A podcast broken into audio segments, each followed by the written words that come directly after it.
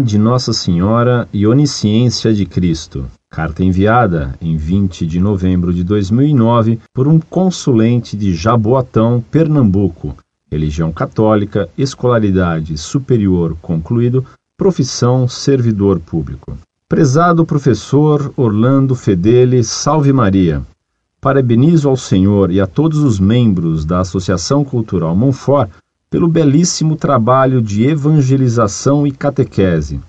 Sou catequista de Crisma e em nossa paróquia utilizo o Catecismo Romano do Concílio de Trento, além de outros documentos eclesiais ocasionalmente. Ainda assim, algumas questões pragmáticas são tratadas aqui com grande esclarecimento e sempre leio seus artigos para acrescentar algo às minhas aulas. Se os sacerdotes fossem como os leigos da Montfort, teríamos muito mais santos hoje em dia, sem sombra de dúvida. Escreva ao Senhor para sanar algumas dúvidas apologéticas. Em primeiro lugar, gostaria de saber acerca da alma de Nossa Senhora. Se ela, em sua concepção, foi dotada dos dons preternaturais que Adão e Eva tiveram antes do pecado, pois a Virgem Maria foi concebida fora do pecado original. A perda desses dons foi consequência de nossa primeira falta.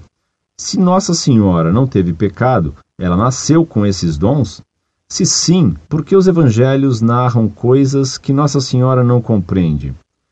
Por exemplo, Maria perguntou ao anjo como se fará isso, pois não conheço o homem, em Lucas 1:34. Ou então na seguinte passagem: Quando eles o viram, ficaram admirados, e sua mãe disse-lhe: Meu filho, que nos fizeste?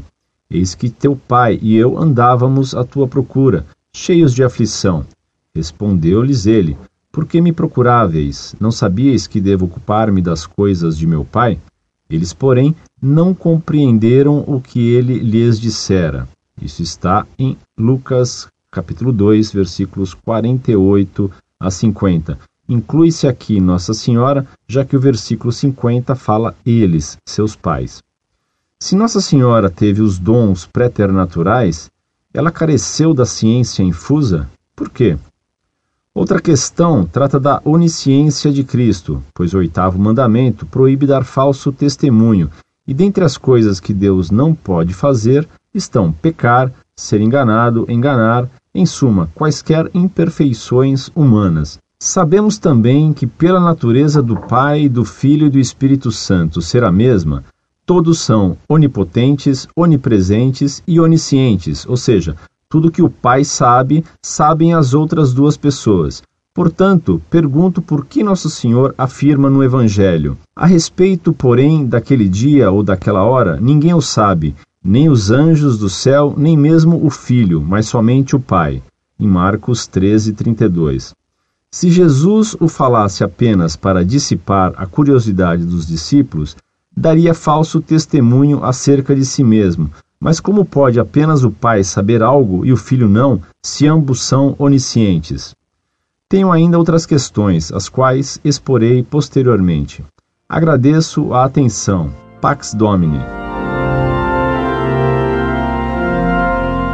Muito prezado, salve Maria. Muito lhe agradeço suas palavras elogiosas da Montfort, palavras que de tão generosas e bondosas como a misericórdia ultrapassam a justiça.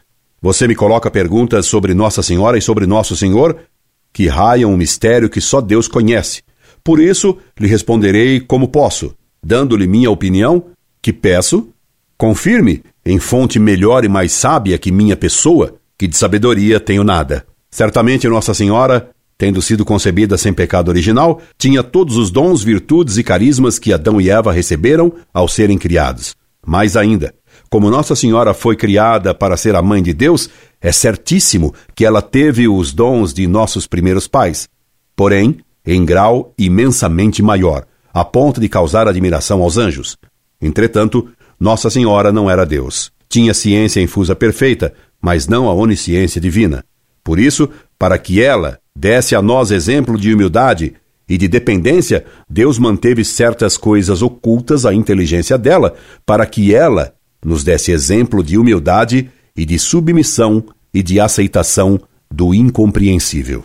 Quanto à sua pergunta sobre Nosso Senhor, ele disse que o Filho do Homem Não sabia o dia e a hora do fim do mundo. Não sabia enquanto homem. Pois enquanto Deus, tudo sabe. E esse ponto certamente está incluído no mistério da encarnação. Deixe-me ainda, com todo respeito, lembrar-lhe que o Pai, o Filho e o Espírito Santo têm a mesma substância, e não apenas a mesma natureza. Se tivessem só a mesma natureza, sem ter a mesma substância, eles seriam três deuses. Nós, homens, temos a mesma natureza, mas não a mesma substância. Por isso somos muitos e não um só. O Pai, o Filho e o Espírito Santo têm a mesma substância. São consubstanciais. Um só Deus em três pessoas iguais e realmente distintas. Um abraço. Incorde Jesus Semper, Orlando Fedeli.